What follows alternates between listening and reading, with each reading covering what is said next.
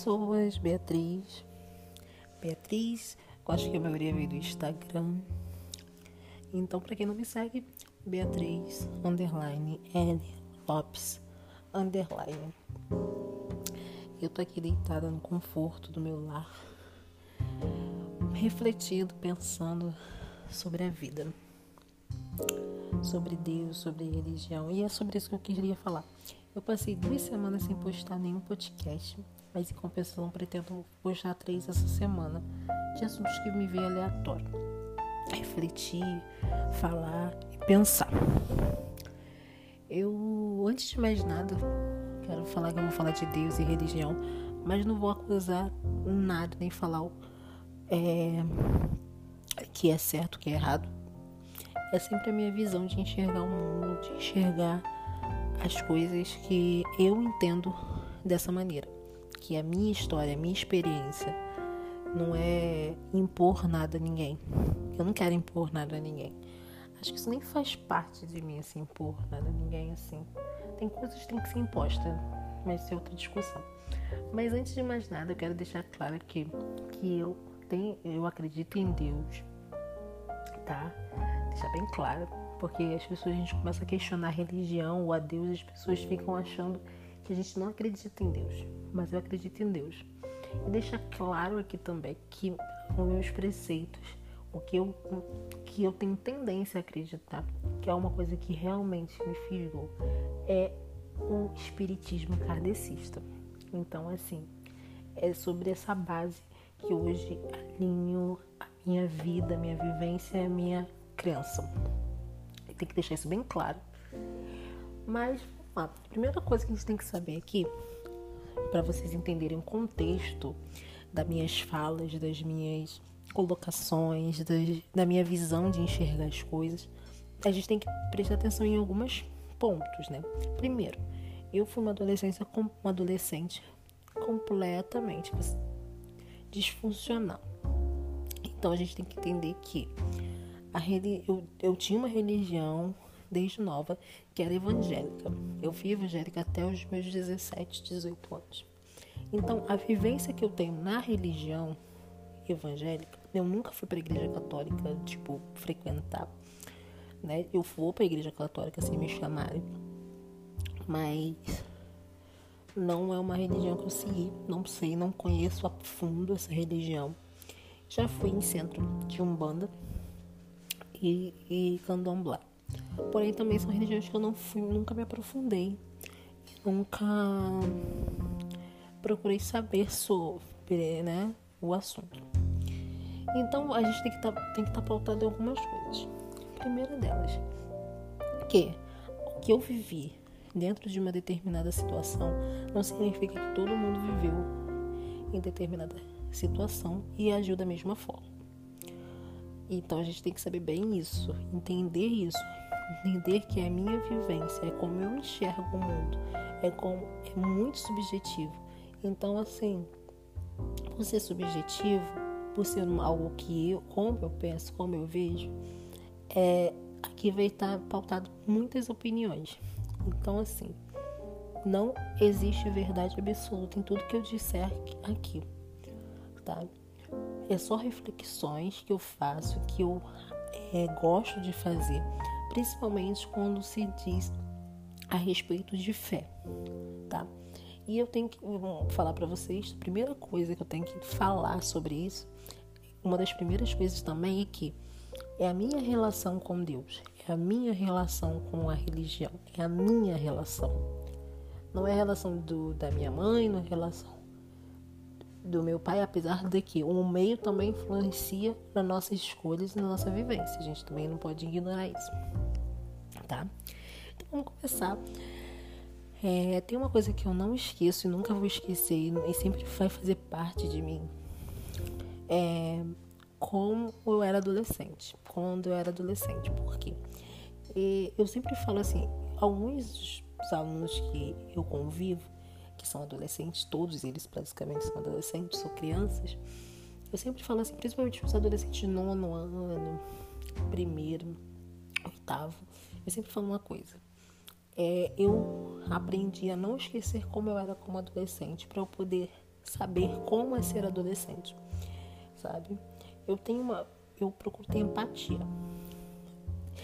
E quando eu era adolescente, eu era uma adolescente disfuncional. Eu fui uma adolescente que sofri muito bullying. Eu, minha autoestima foi colocada muito abaixo, apesar de eu ter uma família que minha, eu aprendi a ler muito cedo. Minha mãe sempre foi uma pessoa que é, é, sempre me ajudou com relação a. Nunca me diminuiu, vamos botar assim. Né? Mas eu era uma criança que era fora de padrões infantis. Então, por exemplo, como eu falo assim, eu estudei, comecei a ler muito nova. Então, as crianças da minha idade não liam o que eu lia. Não liam, na verdade. Então, eu fui uma criança que eu fiquei muito sozinha. E sempre fui levada Vamos deixar isso bem claro aqui. Eu fui levada, eu não foi uma escolha minha ir para essa religião, que é a religião evangélica. Nunca foi uma escolha minha.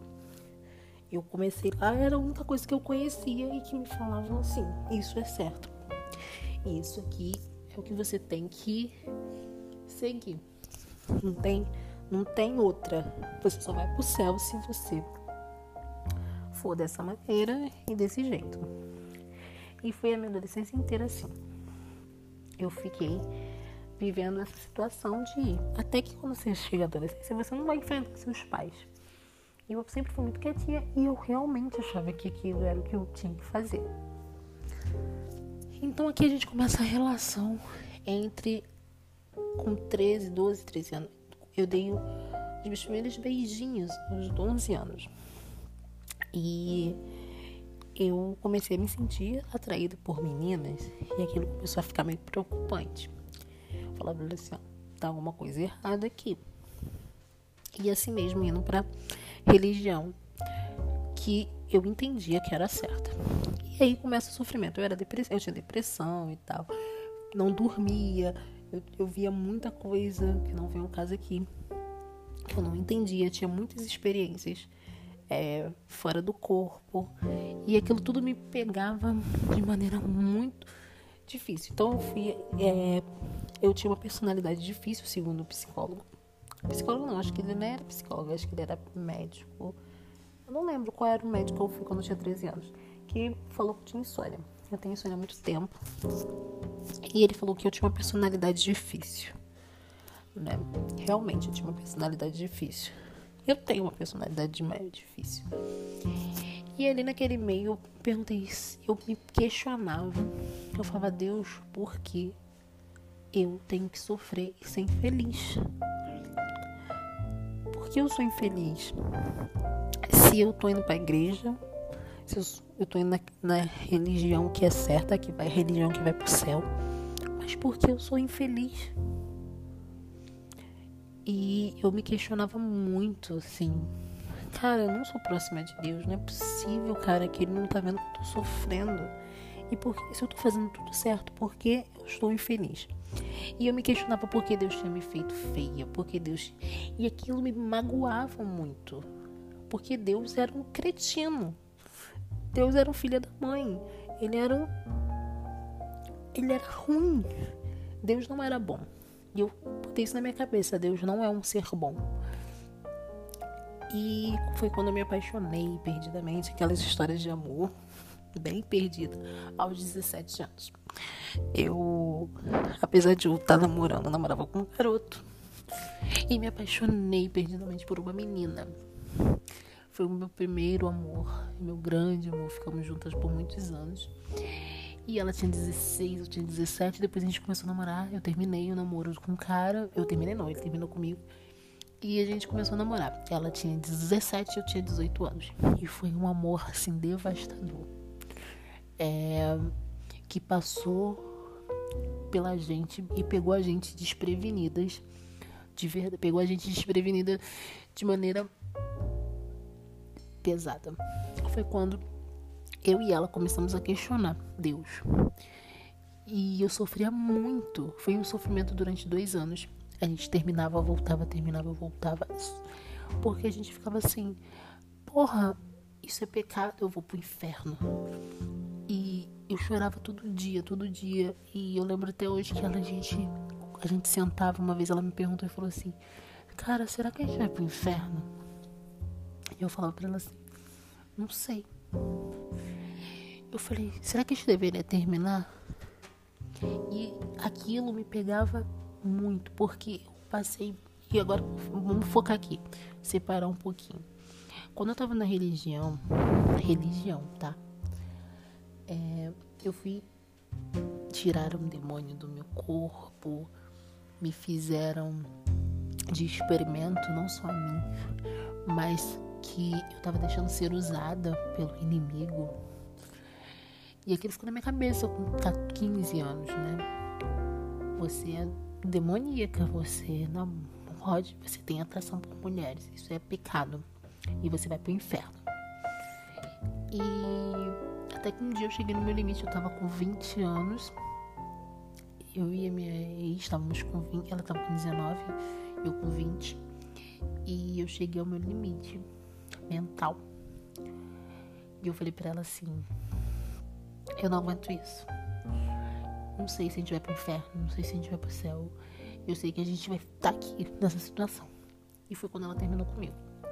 Eu lembro até hoje, assim, que ela terminou comigo, a gente ficou um tempo separada. Eu sempre fui muito ciumenta, né?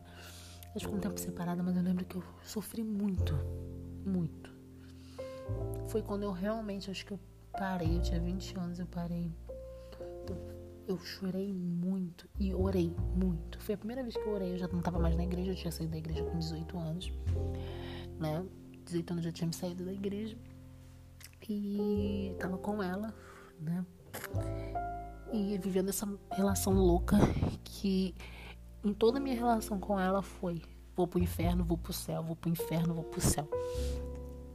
E foi quando eu ajoelhei, eu lembro até hoje que eu ajoelhei e perguntei a Deus assim. Eu chorava e falava assim: Deus, por favor, eu não aguento sentir essa dor. Se é para ser essa dor, se o Senhor me fez assim, se essa pessoa que o Senhor criou, se Deus me criou assim, por que eu tô sofrendo por ser quem eu sou? Eu sou uma boa pessoa. Eu sou uma pessoa que não não é, maltrata. Eu tenho meus defeitos, mas eu sou uma boa pessoa. Eu não mereço ir pro inferno por amar alguém. E eu lembro aquilo. Eu lembro dessa oração porque foi uma oração que foi muito sentida. Eu, eu doía muito. Era uma dor que, pra mim, na época, com 20 anos, era uma dor insuportável. Hoje eu tenho 32, eu sei como faz mais de 12 anos isso, então eu sei que há coisas que doem mais. Mas na época, para mim, aquilo era uma dor insuportável. Eu chorava, chorava, chorava. Eu falei assim, e eu lembro que eu fiz um desafio. Eu falei assim: olha só, Deus, se é pra eu sentir, se isso é errado, tira de mim agora. Essa, isso, tira. Tira de mim. Faz um jeito de ela nunca mais voltar. Se isso é errado, some com isso. E tempo depois ela me ligou, ela me mandou mensagem na época. Você escuta esse barulho dessa minha cachorra cavando nada ali. E é, quando ela. Ela. Desculpa. Quando ela, ela voltou, a gente conversou, a gente, ela falou assim, eu te amo muito, eu quero ficar com você. E sei que a gente vai passar por altos e baixos e a gente tá nisso e tal. Vamos passar por isso juntas. E naquele momento, para mim, foi uma resposta divina. E eu lembro que eu dormi. E eu sonhei, tive um sonho. E acordei com uma paz muito grande. E como se tivesse tido um estalo, gente. Eu recebi uma resposta se for assim. Deus me fez para ser feliz. E a maior divindade, o maior presente para Deus é ver seu filho feliz. E eu sou filha dele. Então, na minha cabeça, aos 21 anos, eu tava ali vivendo, sendo, tentando ser feliz, buscando a minha felicidade sem prejudicar ninguém. E isso que Deus queria de mim, que eu fosse feliz. Passado esse período, esse pequeno contratempo, eu decidi que religião não era para mim. Eu não queria seguir religião. E eu conheci pessoas muito ruins dentro da religião. E foi, foi muito difícil separar o que era religioso e o que era o homem usando a religião. E a partir daquele momento eu falei assim: não quero saber de religião e não quero saber de ninguém que relaciona a religiosidade, né? E minha ex-sogra era aquele tipo de ex-sogra que botava é, água em cima da televisão ou perto da televisão para orar pela água e fazer a gente beber água, tá? Então assim, foi muito, foi um período difícil. E Deus se tornou um dos meus maiores ídolos. Mas mesmo assim eu não me sentia próxima a Ele, próxima de Deus. Eu não entendia Deus. Como era Deus? Deus é um homem? Não. Deus é uma divindade mística. Deus é um cara que senta lá no seu grande trono do lado de Jesus e olha pra gente e fala assim: ah, tô com fim de matar essa pessoa. Eu entendi a Deus como um grande ditador. Que é, hoje eu tenho essa concepção, tá? Um grande ditador que sentava, que sentava e, e mexia os pauzinhos, que castigava a gente. Eu entendi a Deus como um castigador mesmo. Aquele cara que fala assim: ah, você não tá fazendo o que eu quero, morre. Ah, você fornicou, você transou antes do casamento, então vou fazer sua mãe ter câncer. Para mim isso não funcionava. Eu ainda não entendi aquele conceito de Deus. Tipo, Deus é um cara, um, um, um ser místico que está no céu, sentado no seu grande trono, cercados por anjos da sua magnitude. E ele senta lá, olha pra gente, meros mortais, que ele criou, como se fosse um jogo de tabuleiro não fazem o que eu quero, então sai do jogo. Como se a gente estivesse brincando, como se ele estivesse brincando com um grande tabuleiro. E o tabuleiro é a, a vida e a gente somos essas peças que ele manipula da maneira que quer. Então é daquele jeito assim. É, Deus é um cara que me mata por eu não fazer o que ele quer. Deus me castiga por não fazer o que ele quer. Foi esse o pensamento que eu tinha de Deus. E para mim não tinha sentido nenhum. Porque no mesmo tempo que falavam Deus é amor, Deus é Deus é amor, Deus é, é luz, Deus ele é amar o próximo. Ao mesmo tempo que falavam isso, falavam assim: ah, se você não fizer isso, você vai pro inferno. Que a mesma pessoa que falava para mim: ah, você você não pode beber, tomar bebidas alcoólicas. Eu não bebia. Você não pode tomar bebidas alcoólicas porque você vai pro inferno. Você não pode transar antes do casamento porque você vai pro inferno. Você não pode usar shorts ou calças porque você vai pro inferno. Você não pode transar com pessoas. Você não pode amar alguém e transar com aquela pessoa porque ela é do mesmo sexo que você, porque você vai pro inferno. Tão simples, sabe? Muito muito simples. Por que eu falo simples? Porque é uma visão humana. E eu comecei a questionar isso, isso mais pra frente, com 20 e poucos anos, acho que eu tinha uns 26, eu já tinha até terminado com essa minha namorada. E cada uma tinha seguido o seu caminho. E eu comecei a me questionar. Que simples, né? Deus é o cara que manda em mim. Ele tira meu, meu livre-arbítrio. E ele tá ali sentado, só controlando o que eu devo ou não fazer. Ele tá preocupado se eu bebo, ele tá preocupado se eu transo, ele tá preocupado se eu é, fofoco. Mas ao mesmo tempo, eu acho que Deus não tá preocupado se eu tô bebendo minha cerveja e conversando com as minhas amigas no churrasco. Eu não acho que ele tá preocupado se eu tô transando com a pessoa que eu amo ou transando com pessoas que eu tô tá sentindo atração. Sabe? Eu não acho que ele tá preocupado com, com o fato de eu simplesmente estar tá sendo feliz. Sem prejudicar ninguém. E aquilo me pegava de gente e falava assim. Até que um dia, uma, iluminação teve na minha cabeça. Eu pensei assim. Eu vi uma frase, na verdade, não lembro onde alguém falou essa frase. E falou assim pra mim: Ah, Deus é. Eu acho que é um filósofo cristão. Eu acho que ele fala assim. Algo parecido com. É, se, se você consegue definir Deus você, esse aí não é Deus. Deus não tem como definir. Deus não tem como você falar, ele é assim ou assado. Aí alguém vai ver assim, ah, está escrito na Bíblia. Tem tanta coisa escrita na Bíblia que tiram de contexto que eu fico me perguntando se Deus fica feliz, se Ele existe e se vocês acreditam nesse Deus maravilhoso que a gente aponta o dedo pro outro, sabe? Porque se não existe um pecado pequeno, um pecado grande, eu aprendi assim, não existe pecadinho, pecado, pecadão. Existe pecado. Pecado existe. Independente, não tem uma medida de pecado. Não tem tipo, ah, você. Ah, gente, eu só bebo um copo de cerveja por dia. Ah, eu transo antes do casamento. Um pecado não é maior do que outro, é tudo pecado.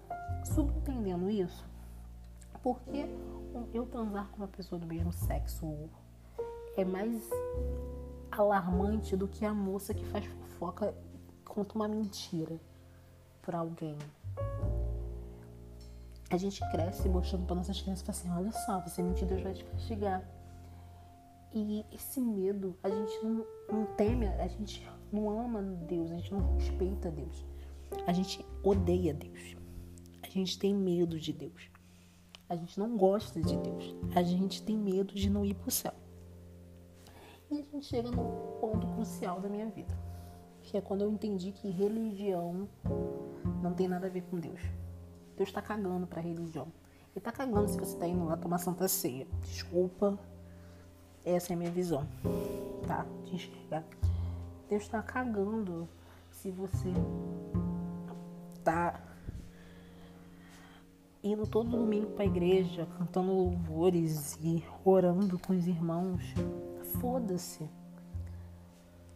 O que Deus, Deus não tá nem aí se você tá indo todo domingo para a igreja e participa de trilhões de, de, de eventos religiosos, se você não consegue ficar dentro de casa na quarentena e pensar no teu vizinho.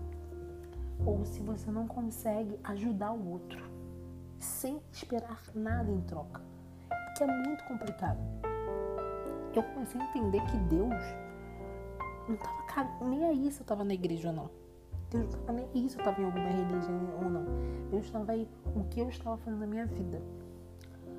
Como eu estava seguindo o caminho aqui na, na Terra.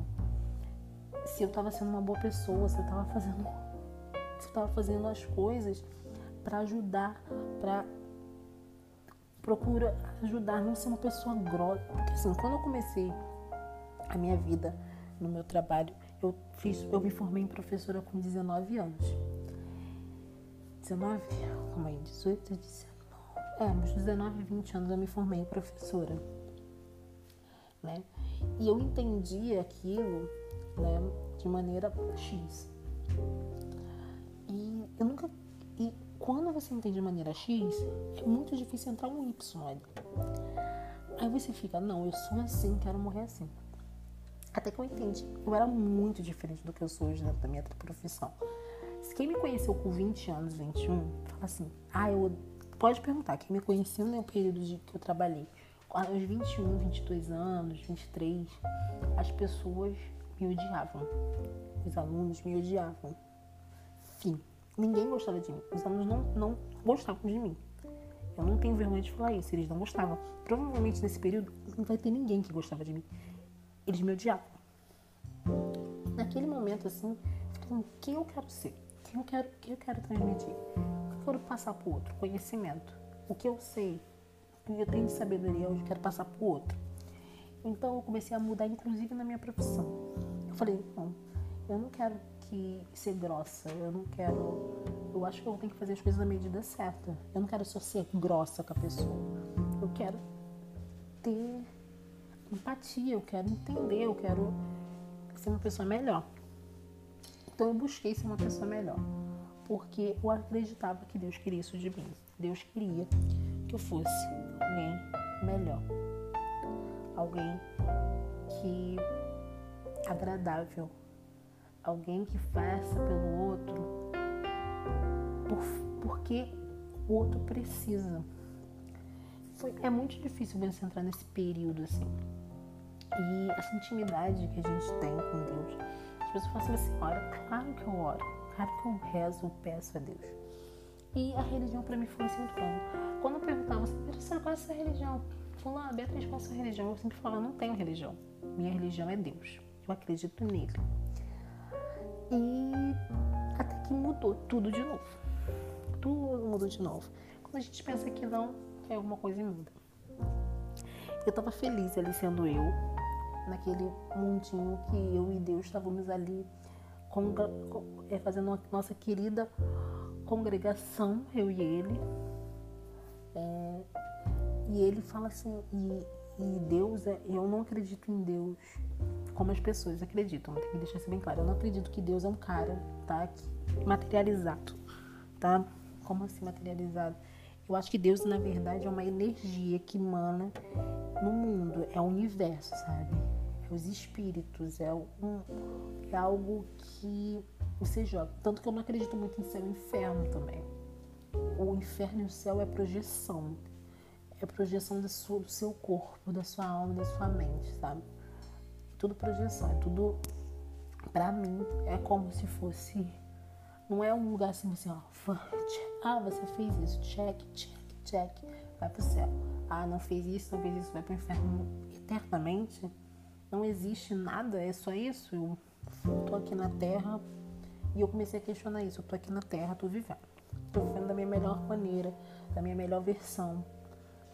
E errando pra caralho, fazendo merda pra caralho. Eu errei, mas eu sei que eu poderia fazer melhor. E de repente morre. Se vai, se a sua vida sair do seu corpo, isso vira matéria, e o espírito e a alma vão flutuar por aí. E você fala assim, aí chega lá e tem um Acabou, Beatriz, agora vamos ver para onde você vai, pro céu ou pro inferno, tá, querida? E ele fala assim: Ó, contabilizando aqui, apesar de você ter feito muita coisa boa, você fez muita merda, fez muito cagaço, então você vai pro inferno, vai morrer, vai ficar lá eternamente.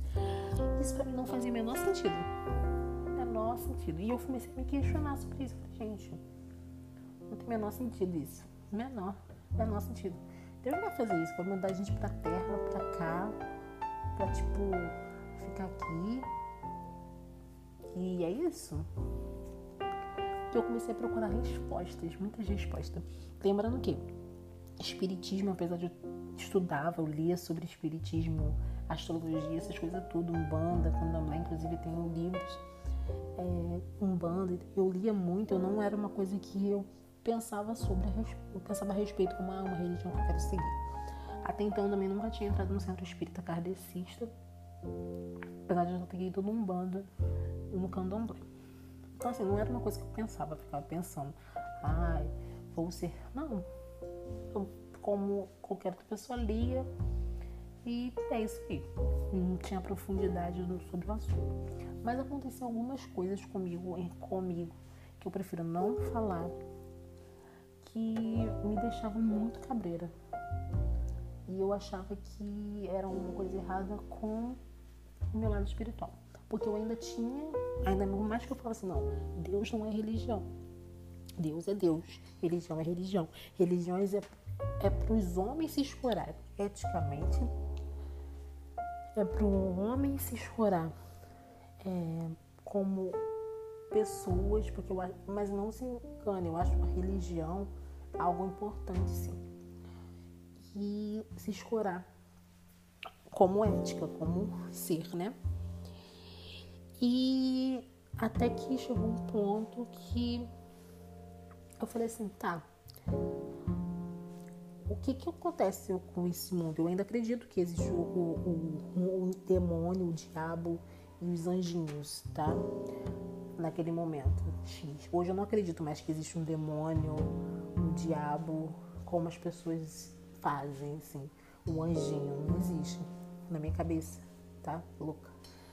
E de repente eu me vejo ali naquela situação falando assim, tá, eu tô em situação X, por que isso tá materializando para mim? O que acontece? Eu vou falar por alto, eu não vou falar muito que eu não gosto de falar sobre isso com pessoas assim, de maneira aleatória. Mas eu tive muitas experiências espirituais durante minha vida toda que eu não entendia. Hoje eu entendo melhor. Mas eu era muito sensitiva quando era adolescente e era muito difícil lidar com isso. Até que aconteceu uma parada que eu fiquei tipo, meu Deus, o que aconteceu? Eu não sei o que fazer, o que, que tá acontecendo? O mundo tá revirando aqui. E eu comecei a tentar entender aquilo ali. E chegou para mim forma de situações, porque a gente tem que ler né, o que está acontecendo, a gente recebe aquilo e a gente tem que tá atento para receber algo, porque existem sinais que vão sendo mandados pelo universo pra gente, né? É muito difícil ler, eu sou uma pessoa muito desatenta, sou super distraída, então se eu não prestar atenção, eu não, eu não pego. E me mandaram isso falaram assim, olha só, tem algumas coisas que você precisa entender, Beatriz. A primeira delas é que não estamos só no universo. Tá? O mundo não é só isso. O mundo é além disso é, existe planos. Foi quando eu comecei a gostar de física quântica, inclusive. O mundo tem várias versões do mesmo mundo. Qual é a versão que você quer viver? Você escolhe qual é a versão que você quer viver.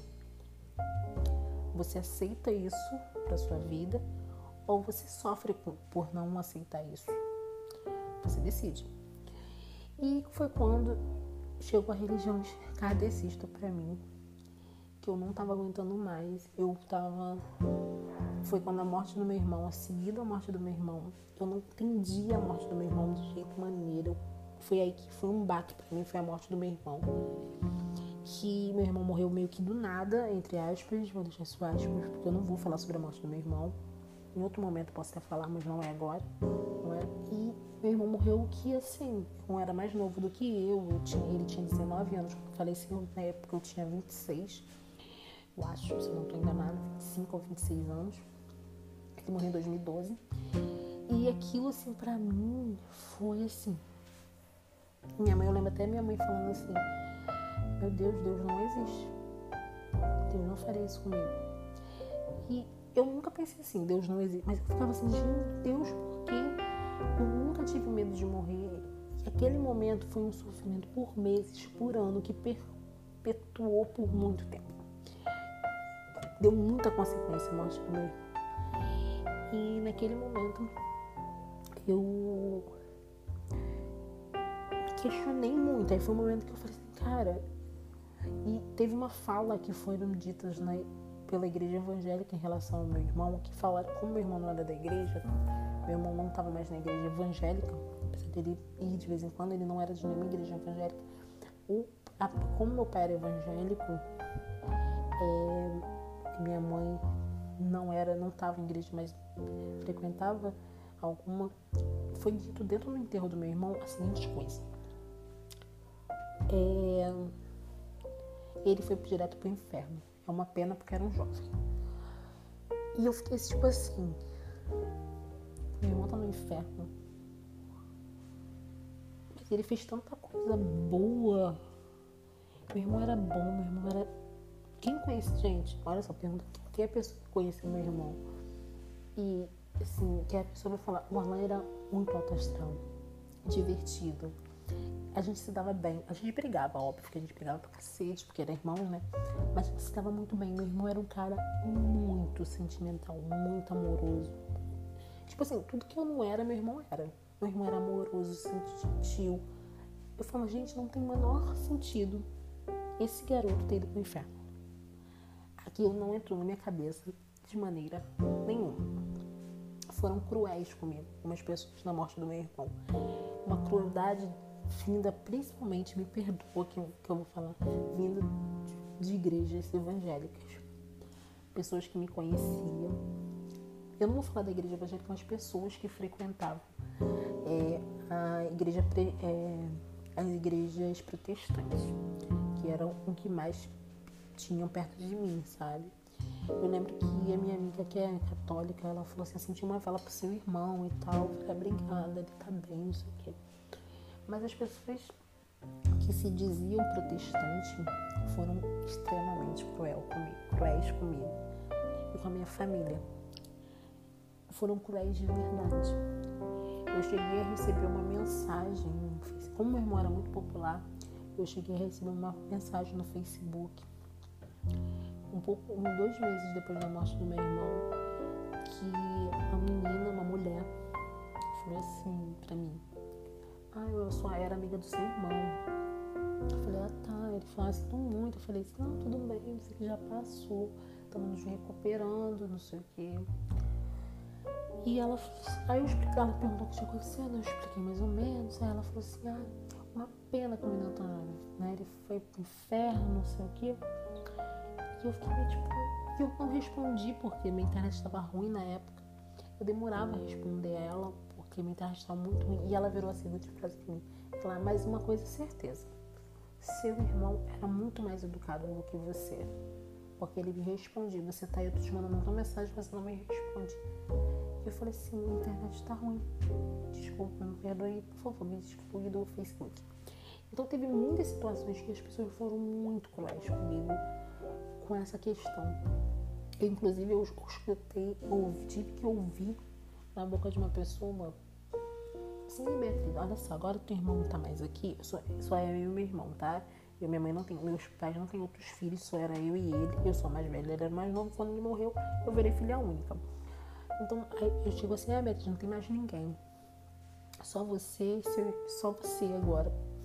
E aí agora você tem que voltar pra igreja, e pro teu pai você casar e teu pai te levar no altar.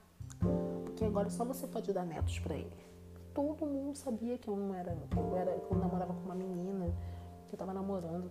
Tipo assim, não namorando, mas sabia que eu tinha mais interesse por mulheres do que por homens.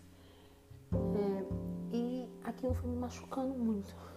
Até que eu questionei Deus, como eu sempre fazia, chorando, aos prantos, sofrendo comigo mesma. Eu nunca fui de demonstrar sofrimento. Eu não sou muito de demonstrar sofrimento, assim. Eu tenho que estar me sentindo muito confortável com as pessoas para me demonstrar o que eu estou sentindo de verdade. E aquele sofrimento, foi aquela dor, foi me perpetuando e falando, Deus, por que o Senhor fez isso? O que, que aconteceu? Que momento deu errado? Ele é cara assim, assado. O que deu errado? O que, que foi? O que está acontecendo? Meu irmão era um cara assim, assim, assado. Aí eu tive um sonho que para mim foi revelador. Aquele sonho foi um dos melhores sonhos que eu tive. Eu nunca contei dele, eu contei pra ele só pra uma pessoa. E foi um sonho que pra mim foi um sonho maravilhoso. E eu lembro nitidamente daquele sonho. E um tempo depois eu vi um filme que foi esclarecedor, que foi o filme As Mães de Chico Xavier. Acho que é assim que fala. E aquele filme foi o filme que me deu mais consolo antes desse, depois desse sonho. Ver esse filme. Foi quando eu resolvi realmente fazer aquele sonho, aquele sonho e o, uma fusão do filme, que sim são preceitos espíritas eu já tinha visto no, no lá com a, com a minha primeira ex lá, mas foi um filme que eu dormia, eu nem ligava, sabe?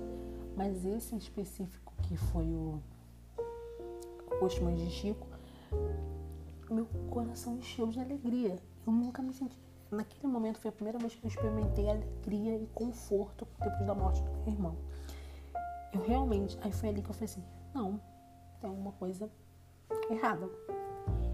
E foi quando eu falei assim: fui pesquisar sobre, comecei a ler sobre espiritismo, reencarnação, sobre alma, sobre essas coisas que, te, fui, eu fui me confortando e depois foi muito mais fácil liberar o perdão para tudo, entender tudo e como aquela religião foi importante para mim. Toda vez que eu falo assim, eu sou espírita, kardecista, apesar de eu não. Eu, eu, quando eu comecei a, comecei a frequentar o centro mesmo ano passado, né? O mesmo ano passado, eu tava indo no centro de vez em quando, mas ainda tava. Eu, esse ano que eu ia começar realmente a tentar frequentar um grupo e tal. Aí teve a quarentena e não deu. Então, assim, eu tô estudando por mim mesmo, mas em breve quero estar com um grupo para estudar e tal, começar a iniciar tudo. E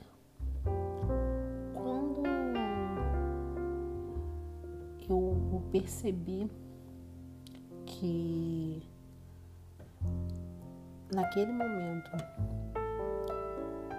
tudo aquilo, aquela religião entendia a mim como ser humano, me entendia como alma, me entendia como espírito. Ela me confortava, ela falava assim, vem cá que eu te aceito.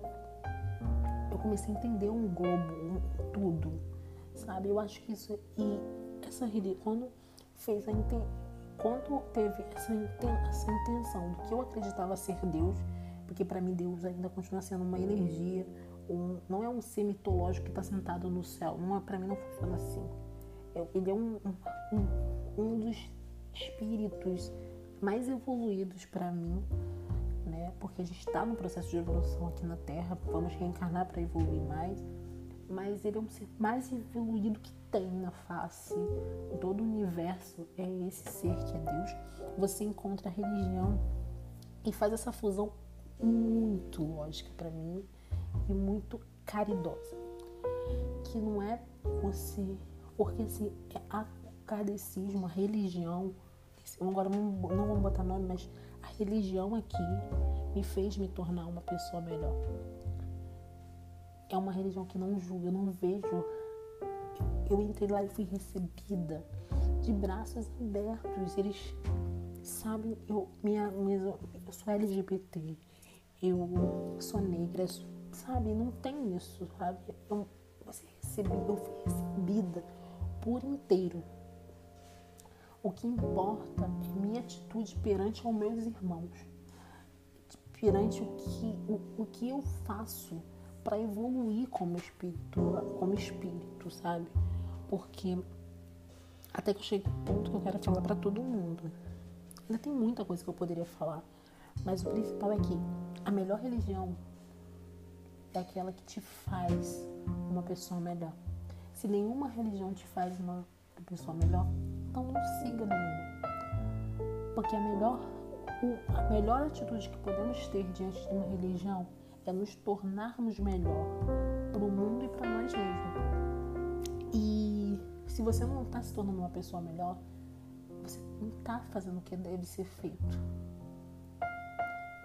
Eu ouço eu vejo os políticos brasileiros misturando a religião. Vocês sabem, não vou ficar citando, mas ferindo os irmãos os iguais, esquecendo totalmente do, do principal. O principal é o amor ao outro. Se você está fazendo alguém sofrer com alguma atitude sua, tem alguma coisa que não está certa. E isso que eu aprendi com o kardecismo, com o espiritismo, que quanto mais você faz, pratica o amor, mais os espíritos ruins vão estar longe de você, que é o inferno, que é o diabo, que é você dá o nome que você quiser, são os opressores. Quanto mais você faz algo bom para alguém, mais esses espíritos vão embora e te deixam em paz. É assim que funciona. Porque não adianta nada você tá dentro de algo, fazendo algo que não vai trazer, não vai fazer diferença. Porque eu falo assim, Deus é para todos. Religião são para alguns. Religião não, são, não é para todo mundo. Eu esperei o momento certo para eu me entender. Então, esse momento certo para mim foi aquele. Deus, ele é algo muito maior do que a sua mente possa imaginar. Se você olha para o outro e julga, eu ouvi uma vez de uma pessoa assim: se eu ver um casal gay se beijando, eu repreendo em nome de Jesus. Na hora. E naquela fala, eu pensei: você feriu um irmão, dois irmãos, porque você feriu o livre-arbítrio, você feriu o sentimento. E nenhuma religião deveria fazer o outro se sentir menor. E isso que eu prezo. Se, em qualquer, eu não tenho problema algum se em algum momento eu sentir que a religião que eu escolhi para seguir, para entender, para estudar, ferir o irmão ou outra pessoa, tirar do outro a sua legitimidade, a sua essência, eu não quero. Porque o meu objetivo maior é evoluir espiritualmente. E eu sei que é isso que Deus quer. Eu sei que essa é religião que é maior do que o amor. Não existe outra religião maior do que a caridade, do que o amor. Então, para mim, funciona dessa maneira. A melhor religião é aquela que você se torna uma pessoa melhor. Aquela que não julga, aquele que entende, aquele que é amor, aquele que não julga e que não, não condena o outro. Porque ninguém tá aqui para condenar ninguém. Eu poderia falar por horas, mas eu só posso gravar por máximo 60 minutos. E aqui tá falando é uma pessoa que só veio falar, mostrar, entender as coisas. Em breve eu volto com esse assunto de novo, a gente conclui. Se vocês tiverem dúvida, pode botar no meu Instagram ou no meu Twitter, que é onde eu tô mais. Então, obrigada por ouvir. Se tem alguém ouvindo aí, muito obrigada. Se quiser deixar sua opinião, pode deixar lá também. Que, como eu falei no começo, aqui não existe verdade absoluta. Existe só a experiência de vida de uma mulher muito louca, que sou eu. Beijos, até a próxima.